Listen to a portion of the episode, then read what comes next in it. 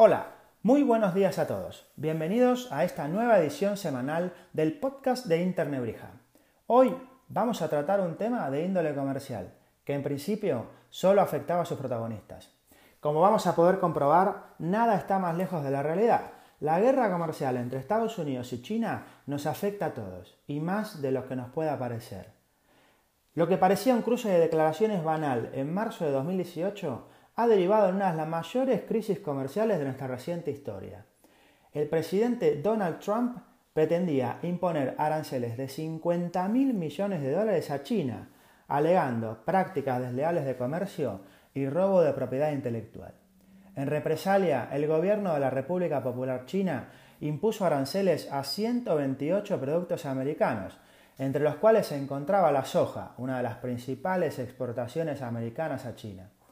A partir de ese momento se sucedieron una serie de imposiciones arancelarias y acusaciones ante la OMC por parte de ambos países, lo que generó un proteccionismo comercial mundial que todos pensábamos era parte del pasado. Es dicho proteccionismo, sumado a las subidas arancelarias de terceros países, lo que generó una caída del comercio a nivel mundial. Esta caída del comercio ralentizó el crecimiento económico, cuando no es precisamente lo que todos necesitamos, teniendo en cuenta la última crisis económica. Esto ha derivado en un crecimiento modesto en 2019 y unas previsiones menores del 3% para 2020. Comparado con años anteriores, son los peores datos económicos desde la salida de la crisis.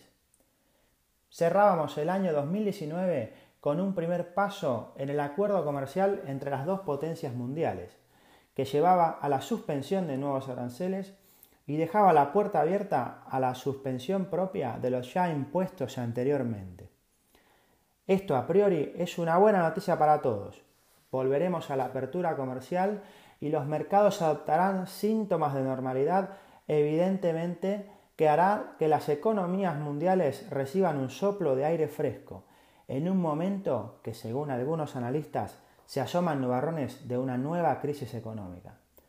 Estaremos atentos a los pasos que se dan en las negociaciones, así como a las reacciones que éstas generen en la economía, para saber realmente si podemos dejar a un lado esta guerra comercial y mirar al futuro de una manera más global y optimista.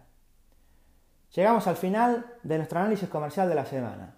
Esperaremos nuevas noticias en los próximos días para poder analizarlas con perspectiva y seguir conociendo qué nos deparará el futuro económico.